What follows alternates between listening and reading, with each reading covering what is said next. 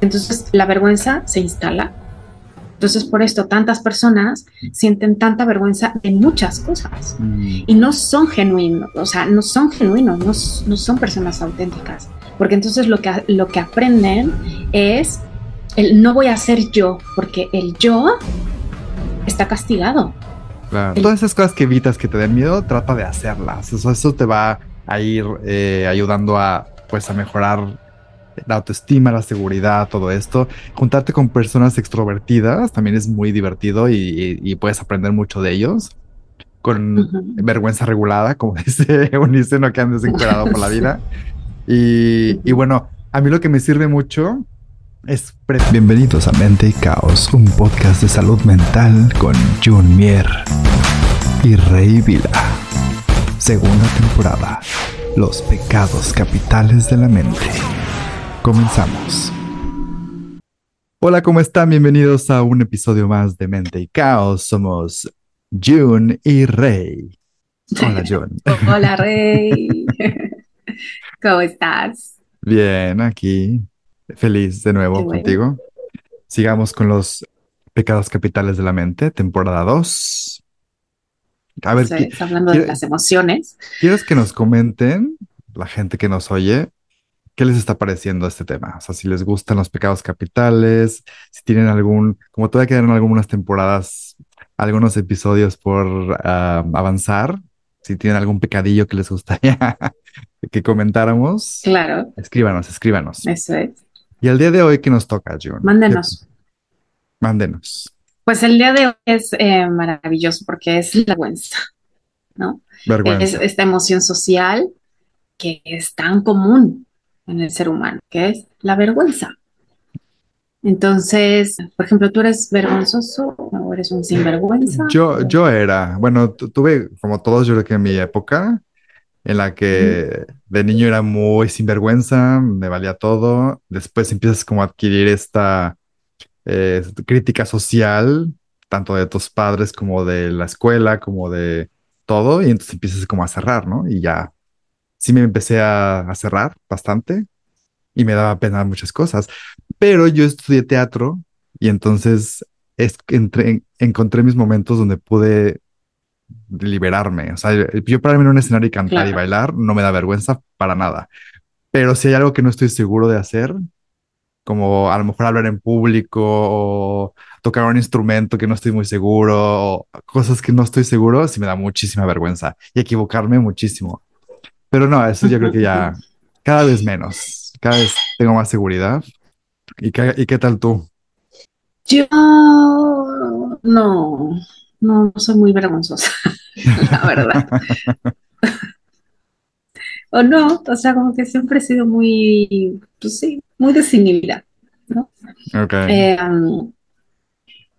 pero claro, es súper interesante como entender, pues, la vergüenza realmente, ¿no? Que es mm. esta emoción social que nos mueve siempre a ocultar como algún defecto, algún rasgo, alguna acción que creemos que si revelamos vamos a provocar la no aceptación, ¿no? O el rechazo del otro.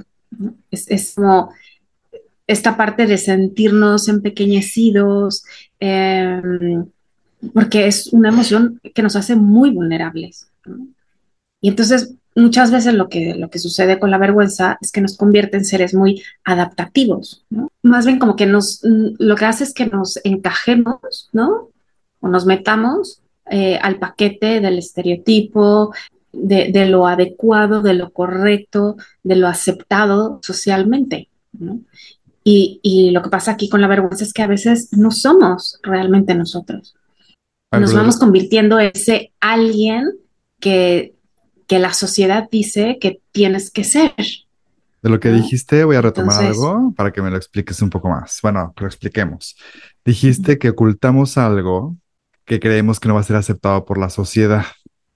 Pero, ¿por qué lo creemos? O sea, yo creo que la vergüenza si viene, o sea, ¿de dónde viene que no cree que, que, ¿por qué lo estamos ocultando? Básicamente, ¿por qué lo estamos ocultando? O sea, alguien nos dijo, yo creo, yo creo que viene de, que fue un estímulo externo, de que lo primero no fue, aceptado Porque la vergüenza no viene de la nada. O sea, tú, si tú quieres ser como eres y de repente alguien te, no te acepta, entonces lo ocultas, ¿no? Y viene desde muy jóvenes. Sí, esta emoción es emoción social y evidentemente viene de la infancia. Se desarrolla a partir de los dos años, básicamente. Em, a partir de los años es eh, cuando ya eh, empezamos a tener como más conciencia de quiénes somos, ¿no? Y se desarrolla desde esta edad y luego se incrementa en la adolescencia. Y además aquí tiene muchísimo que ver pues todo tu sistema familiar. Una persona que siente vergüenza o que se siente avergonzado es porque desde niño recibió eh, todas estas creencias y patrones de rechazo eh, o de juicio. Mm. O sea, si tú a un niño le estás diciendo, no llores, no llores, no llores, ni se te ocurra, ¿no? El niño lo que aprende es a no llorar y entonces muchas veces eso lo que hace es bloquearte completamente la emoción de la tristeza al llorar. No, pero digo, o, agregarle cosas peores como llorar de niñas o llorar de no sé qué, ¿me entiendes? O sea, sí, bueno, claro, pero entonces lo que haces es desarrollar esta vergüenza a no llorar, ¿no? Y si empiezas a llorar, o sea, me siento completamente eh, avergonzado de que estoy llorando, por ejemplo. Mm. O que te señalan constantemente, ¿no? Eso no se hace, eso no se dice, haz esto, haz lo otro, ¿no? Entonces, claro, tú vas adaptando tu vida a esa serie de creencias que te van educando, ¿no? O vas mamando a lo largo de, tu infancia. Y entonces, claro, se te va haciendo un cableado tan duro en tu cerebro y en tu emoción que entonces la vergüenza se instala. Entonces, por esto, tantas personas sienten tanta vergüenza en muchas cosas. Mm. y no son genuinos, o sea, no son genuinos, no, no son personas auténticas. Porque entonces lo que, lo que aprenden es el no voy a ser yo, porque el yo está castigado, el yo está eh, enjuiciado, el yo no está bien, ¿no? Yo no soy aceptado, yo soy rechazado em, y a mí no me van a aceptar si soy como soy. ¿no? O sea, una niña que se pone a cantar y a bailar y no sé qué, y entonces le dicen, ¿qué, qué te sientes? No bailes, no cantes, tienes que ser una niña pudorosa, ¿eh, ¿no? Eh, calladita te ves más bonita. Todas estas frases que se nos dicen muchas veces en la infancia es lo que define. Luego, entonces tú dejes de ser auténtica y te sientas avergonzada si realmente quieres bailar, quieres gritar, quieres, ¿no? Entonces empiezan a disminuir nuestro yo hay como dos lados de la vergüenza, ¿no? O sea, lo, que tú estás diciendo, o sea, ¿por qué lo pusimos aquí? Porque, bueno, es un pecado capital de la mente, porque te detiene, ¿no? Porque no te, no te deja ser auténtico y porque no te deja avanzar, no te, no te, no puedes llegar a ser claramente lo que tú quieres ser en la vida, porque siempre te estás ocultando, ¿no? Pero hay otra parte que yo leí de psicología de la vergüenza que realmente tiene una función, una función psicológica que es eh, ayudarte a regular tu comportamiento con la sociedad, ¿no? De cuándo debes inhibir ciertos comportamientos y cuándo debes abrirlos. Entonces, depende de cómo tú lo veas y de cómo tú te relaciones con la palabra. Tampoco hay que estigmatizarla como, de, como algo súper malo. O sea... No, no, ese es el lado positivo de la vergüenza. O sea, tampoco puedes ir encuadrado por la vida, ¿no? Para eso hay playas nudistas. o sea, hay un protocolo, ¿no? O sea, a mí me encantaría ir encuerada, ¿no? O sea, ahorita con 40 grados centígrados, pues me encantaría estar encuerada mm. todo el pinche día, ¿no? Pero pues mm, no, no se vería bien que yo entrara aquí al supermercado encuerada, ¿no? O sea, sentiría vergüenza ajena, de hecho. Es claro, la vergüenza, ajena, es otro, es otro tema. claro. Que bueno, esa, esa parte nos ayuda a regular. Ese es el lado positivo de la vergüenza. Bueno, no, el, lado, el lado de una palabra que existe y que siempre la estamos estigmatizando como algo súper malo, ¿no? O sea, y que además en México le llamamos pena, ¿no? Ahí te da pena, me da pena. Y en España pena significa dolor, ¿no? O sufrimiento o algo así. Sí, súper distinto, sí. Es distinto, pero es interesante también. Así de, es que me da pena. es como, es una sensación empática y en, y en México es vergüenza. Tenemos que hablar de ella como lo que es, ¿no? Y que muchas veces sí nos sirve para regular nuestras emociones, pero tienes, tienes que saber tienes que llegar a la conciencia y tienes que estar totalmente bien relacionado con, con, con esto y, y sobre todo haber sanado todas las cosas que, hiciste, que, que, te pasaron en la infancia. Yo tengo muchísimas cosas que sanar en ese tema, o sea, hay muchas cosas en mi infancia que sí eh, me fui reprimiendo, reprimiendo, reprimiendo y que a lo mejor pues estando lejos, muy lejos de mi casa, lejos de mi país, donde yo fui reprimido, es cuando me siento un poco más liberado, ¿no? Pero sí hay que trabajarlo. Y también, por ejemplo, yo te decía em, que proviene, eh, este sentimiento proviene de la parte de la infancia, pero también proviene de algo que comentábamos antes de grabarlo, que me lo decías tú, como de ese error, muchas veces involuntario, y en el que todo el mundo se burla de ti. ¿no? Mm. Y entonces dices, ya está. Y que suceda muchísimo en los colegios, en, muchos sitios, ¿sabes? O sea, que te caes, ¿no? Por ejemplo, los niños que, que están aprendiendo al control de esfínteres y se hacen pipí y se burlan de los niños que se hacen pipí, este, eh, o de la chica que está en sus días y tiene la regla y se mancha los pantalones, y ¿no? O, de la mujer que, ¿no? De la chica adolescente que está en desarrollo y crecen eh, las tetas más rápido que a otras, y entonces, oh, eso ya los tiene más grandes, ¿no? Y entonces te avergüenzas y las escondes. A mí esto me pasó, por ejemplo, ¿no? Yo soy súper chichona, pero ¿qué hago? O sea, yo ya ahora mismo digo, es que no las puedo esconder, o sea, no las puedo ah, esconder, perdón, no me las voy a dar porque... A la playa nudista. Y cuesta mucho y, y me gustan pero de adolescente era un problema, porque me, daba, me daba penita, me daba vergüencita, ¿no? Enseñar que yo tenía más chichis que las demás. Pero ¿de dónde viene todo eso? Y entonces, claro, eso fue del señalamiento, es lo que digo, por, eso es una emoción social. Pero porque, los, papás son burlones. O sea, si un niño es burlón es porque los papás son burlones. Ay, bueno, no. Ah. Mis papás nunca se burlaron. ¿Y tú eres burlona? es punto. No, no, no, me refiero, me refiero a que, a que a lo mejor en tu casa eh, hay gente bromista y se burla de, las otras personas, entonces tú aprendes también. O sea, el, punto es enseñar a los niños a que no deben burlarse para, desde, o sea, tú tienes que educar a un niño a que no se burle, ese es el principio. Ya que estés en la escuela y que los demás y a que cuando, se burlan, y, o, yo con mi apellido, el mier. Sí. Ah, o sea, yo sé, yo sé. Ah, o sea, ¿en serio? Tu bromita estúpida de mierda. O sea, hasta que de pronto dices, mira, en serio, tienes que, te tienes que adaptar y ser más listo que el otro y entender que esa burla es, es del otro, o sea, habla más del otro. Las burlas siempre hablan más del que se burla que de la burla que están haciendo, ¿no? Pues pero claro, en la, adolescencia... tienes que tener un carácter fuerte, ¿no? En la adolescencia te pueden marcar por vida. O sea, si yo no hubiera superado mi tema de las chichis, ya las hubiera eh, operado desde hace años, ¿me entiendes? Mm. Entonces, eh, o, las mujeres que usan lentes, o los niños que usan lentes desde chiquitos, y el cuatro ojos, y el no qué. Claro, es este señalamiento constante que te vuelve una persona insegura, con baja autoestima. Entonces, aquí sí, el tema es estar trabajando tu autoestima. Em, y tu seguridad. O sea, esto es lo que tú opinas, no lo que yo soy realmente.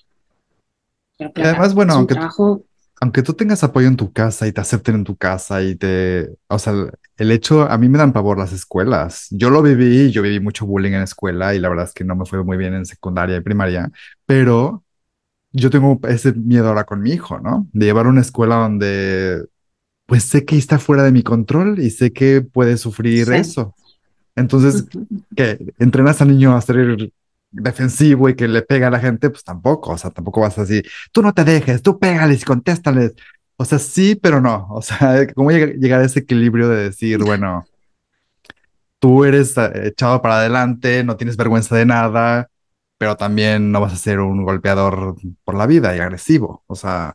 Claro, no, no, no, no, un sinvergüenza. O sea, es que es, es el polo, ¿no? O sinvergüenza. O sea, tampoco eso trata de ser un sinvergüenza, porque es, te vas a la polaridad un poco, luego el equilibrio, ¿no? Justamente lo que dices. No, que yo creo que, por ejemplo, como papás, pues lo que podemos hacer es evitar las críticas, ¿no? Eh, elogiar los progresos de nuestros hijos, reconocerlos, eh, trabajar obviamente en la seguridad, en la autoestima, eh, fomentar toda la independencia. Y algo que para mí es súper importante con el tema de la vergüenza es nunca hablar por la persona, nunca quitarle su voz, ¿no? Porque cada persona tiene sus propias ideas y su propia voz. Y muchas veces la vergüenza tiene que ver con esto de no me expreso o digo algo porque lo que voy a decir va a incomodar al otro y entonces mejor me quedo callado. Y eso también es mucho de eh, hablas por esa persona o interrumpes a esa persona o criticas constantemente. Entonces, bueno, tenemos un papel súper importante como papás. Bueno, papás, como hermanos, como hijos, como amigos, como sociedad. No, y algo que es muy importante, tú tienes que fomentar y encontrar qué es lo, que a tu hijo, a tu hija o a la persona con la que vives le, da seguridad y le gusta. O sea, porque a mí, me, a mí me, ponían a jugar fútbol y me llevaban a los deportes. Yo nunca fui una persona de deportes. Y entonces me llevaban a competencias de natación, y competencias de, karate, competencias. Y al final sí era bueno porque yo soy una persona que hago lo que hago y lo trato de hacer bien, pero sufría mucho estar expuesto y andar jugando fútbol, karate, natación, con un, montón de, de audiencia y compitiendo por medallas. O sea, a mí eso me estresaba muchísimo. No era mi lugar, pero de repente hice audiciones en teatro, me puse a cantar y me ponías un teatro de mil personas y yo era feliz. Yo cantaba y no me daba vergüenza cantar. Entonces decir, bueno, eh, no es que seas vergonzoso, no es que no, no simplemente tienes que encontrar tu lugar donde no eres, donde te sientes totalmente completo, donde te sientes totalmente tú. Yo no me sentía yo en un campo de fútbol, yo me sentía yo en un teatro cantando. Entonces, hay algo ahí que, bueno, eh, mi padre sí no entendía y quería que yo fuera futbolista. Y, y bueno, no pasa nada. Eh, yo lo encontré después, pero sí hay que, hay que escuchar, ¿no? Hay que escuchar y ver dónde se desarrollan mejor, dónde quieren estar ellos. Eh, y tú mismo, si tú mismo no te has hallado en, en, en, ciertas áreas de tu vida, pues ve y búscalas donde tú te sientas genuino. En este, en el escenario yo me siento auténtico. Auténtico, ahí soy, ahí soy yo. Yo en un escenario soy yo, me puedo expresar, puedo cantar, me libero y ya, ahí es donde yo soy yo. Y yo lo encontré, gracias, lo encontré, soy feliz. Si tú no lo has encontrado, ve a buscarlo, realmente hay, hay clases de teatro terapéutico que son lo, más, lo máximo de la ah, vida. Sí, son increíbles. Y donde tú puedes realmente liberarte, puedes quitarte todos esos estigmas de, de, de autojuzgamiento. Ahí nadie te va a juzgar porque todo el mundo está igual que tú. Te puedes desinhibir, te puedes abrir, puedes descubrir un montón de cosas de tu vida, de tu... Es muy sanador también. Y, te, y esa, esa parte de exponerte a los demás y de abrirte con, en un lugar seguro. Es como una terapia grupal muy sabrosa, la verdad, el teatro terapéutico o, clases de teatro normal. Y, la verdad es que sí, yo te recomiendo, si te sientes inhibido, si te sientes un poco que vayas a tomar clases de, actuación de teatro en la comunidad cercana de tu casa, con las señoras de tu colonia. O sea, no tienes que ir a un lugar profesional, pero el teatro, hacer teatro es lo más liberador del planeta, de verdad. O sea, no es, no es de artistas, es, es, es una vivencia para la vida. Sí, sí, totalmente. También esto es algo que tiene muy bonito eh, el grupo terapéutico, ¿no? Mm, em, claro. Grupo terapéutico, no grupo de baloncesto ni grupo de... O sea, los grupos terapéuticos hacen muchísimo esta función de, de contención y y, y, de, y de, pues esto, ¿no? De encuentro social, el otro, el que tú puedes ser realmente, sin juicio, sin miedo y sin vergüenza también. Sí, es muy interesante tratar la vergüenza desde un sitio en el que te estás tú cómodo y, y aceptado, realmente. Y bueno, también hablando de lo que decía de de que, bueno, ayudes a tu hijo a encontrar esa parte donde se sienta a gusto y donde puede expresar su voz y, ser auténtico. También está esa parte del equilibrio de no estarle evitando todas las experiencias malas, porque entonces se va a volver, pues, inseguro de otra forma, ¿no? O sea, también hay que dejarlos que se enfrenten, que, que, que salgan y, que hagan cosas solos. O sea, es un trabajo muy difícil como padres y como y con uno mismo, ¿no? También de cómo ir regulando esa parte de me expongo y me inhibo, eh, me, me muestro más y me retraigo, ¿no? O sea, Sí, y es nuestra labor como padres hacerlo con nuestros hijos al principio, ni mucho, ni tan, ni tampoco tan, ni tan poquito, porque si no, pero bueno, como habíamos hablado de los padres, no es, no hay un manual para esto, es que nada más es tener conciencia y que tú como padre también te trabajes y sepas conectar también con esa parte de la vergüenza tuya, ¿no? También sepas dónde, cómo regularte tú mismo y sí, bueno, cómo pasárselo a tu hijo. No es fácil, no es fácil. Dar consejitos es sí, fácil. Aquí también eh, lo que es fundamental es darnos cuenta de dónde viene la vergüenza. Porque si sentimos vergüenza con algo en específico, si nos da vergüenza algo constantemente y es como un, un- pues una constante en nuestra vida, me da vergüenza, yo qué sé, bailar, ¿no? Y entonces no bailo, pero realmente me gusta bailar, ¿no? Por Ujú, ejemplo. Entonces es ver de dónde viene esto. O sea, ¿por qué tengo vergüenza de hacer esto o de mostrarme en esto o de ser yo en esto? Porque ahí es realmente el trabajo que tenemos que hacer.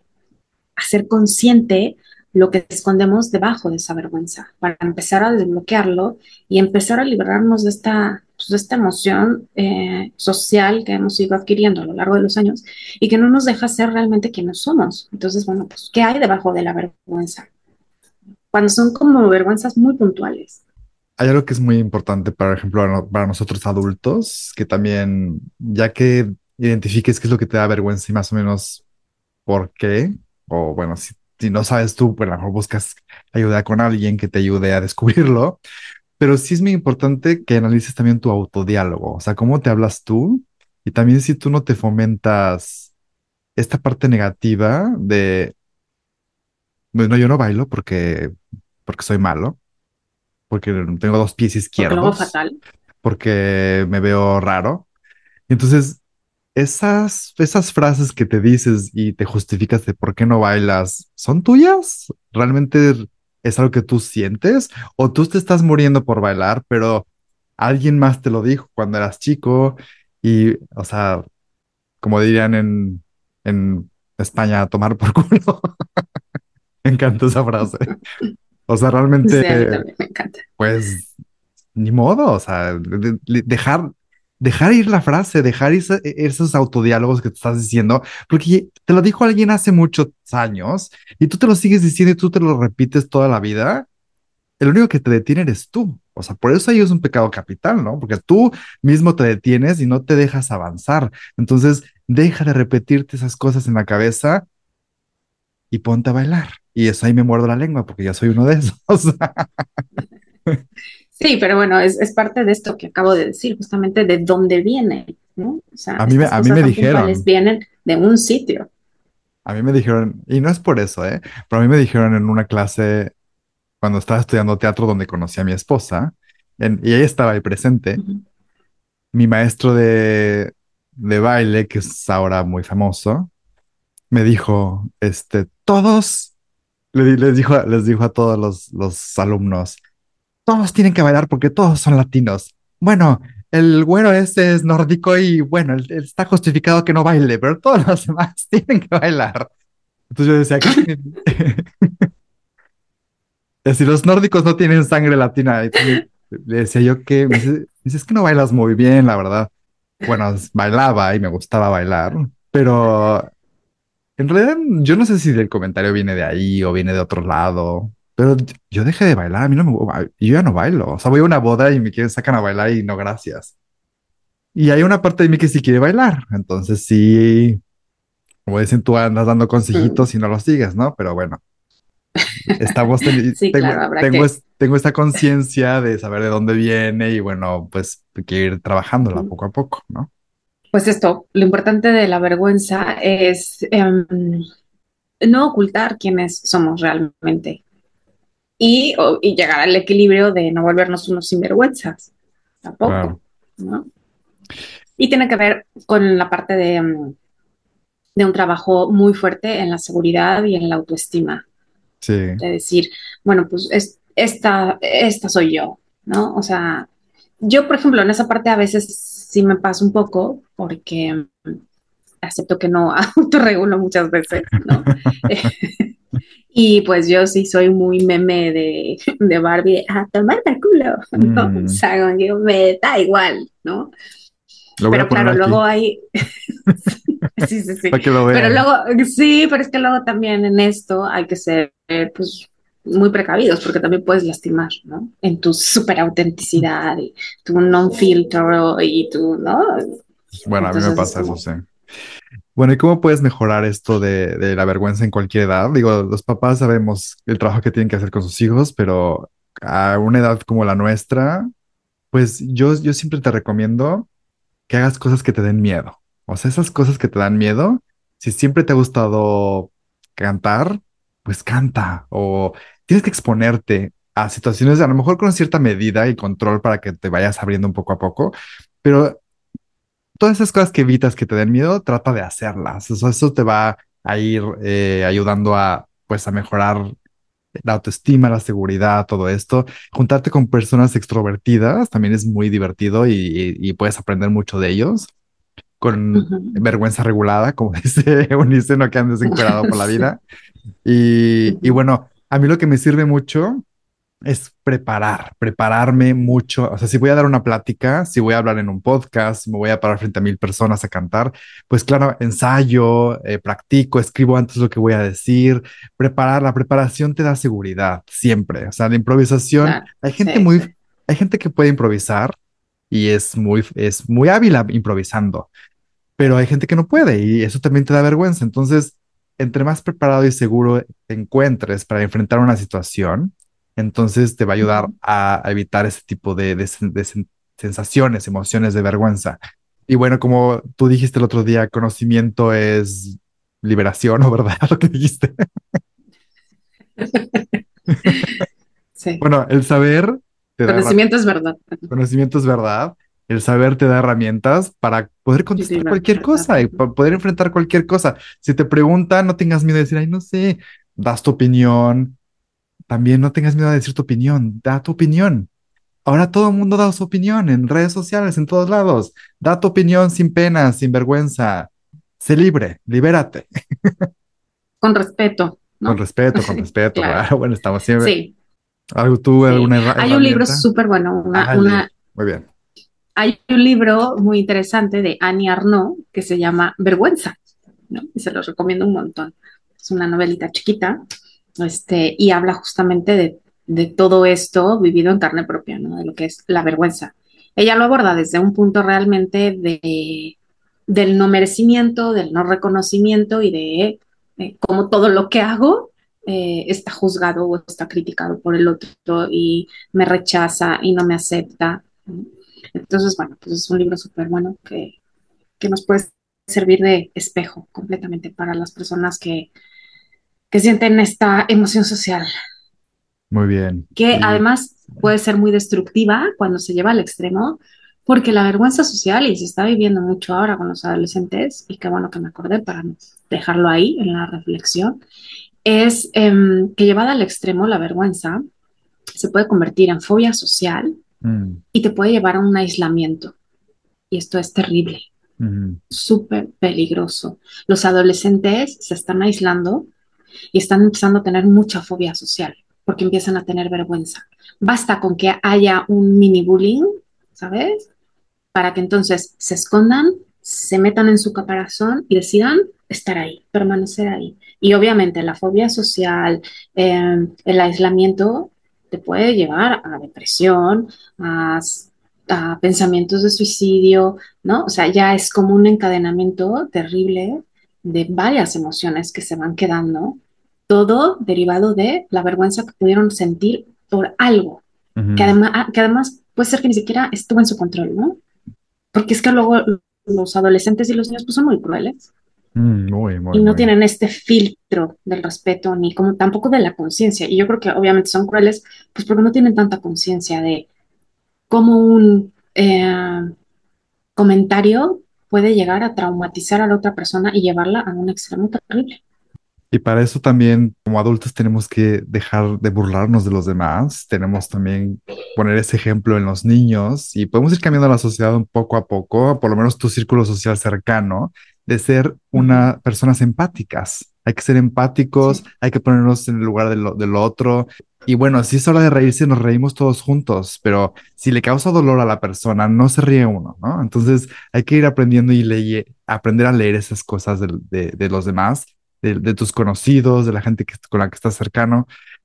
Ahora es muy complicado, bueno, tener amigos en todo el mundo y darle gusto a todo el mundo, pero por lo menos tu círculo social cercano trata de mantenerlo sano, empático, eh, con un diálogo amable.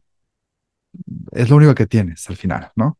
Entonces seamos empáticos unos con otros y no nos burlemos y solo riámonos de anécdotas del pasado y ya está. Eso es. Bueno, pues. Bueno, pues ya está. Me encanta. Pues ya está. Me encanta hablar de la vergüenza. Bueno, pues muchas gracias. Muchas eh, gracias por acompañarnos. Escríbanos, suscríbanse. suscríbanse. Sí. Compartan también. Vale, pues muchas gracias. Nos vemos el siguiente miércoles en un episodio más de Mente y Caos. Adiós. Esto fue Mente y Caos, un podcast de Juni Rey. Te recordamos que puedes ver este y todos los episodios de Mente y Caos en YouTube, Mente y Caos Podcast. Síguenos, dale like, comparte y déjanos todos tus comentarios. Nos vemos el siguiente miércoles para un nuevo episodio de Mente y Caos, un podcast de Juni Rey.